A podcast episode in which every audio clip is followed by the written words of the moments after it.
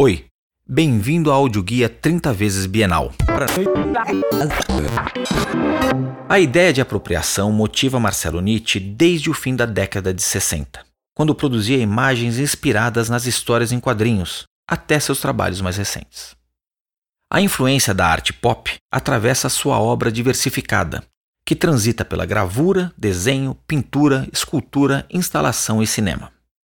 Também está presente em sua obra a tensão entre imagens bidimensionais e objetos tridimensionais. Na obra intitulada Boom, realizada nos anos 60, parte do suporte se projeta em direção ao espectador, simulando o momento congelado de uma explosão, cujo som é representado pela onomatopeia boom. Já a obra Bolha Amarela, criada entre 1967 e 68, foi o primeiro inflável apresentado numa Bienal. O trabalho inovador é feito de tecido nylon, que, quando inflado, invade o espaço expositivo.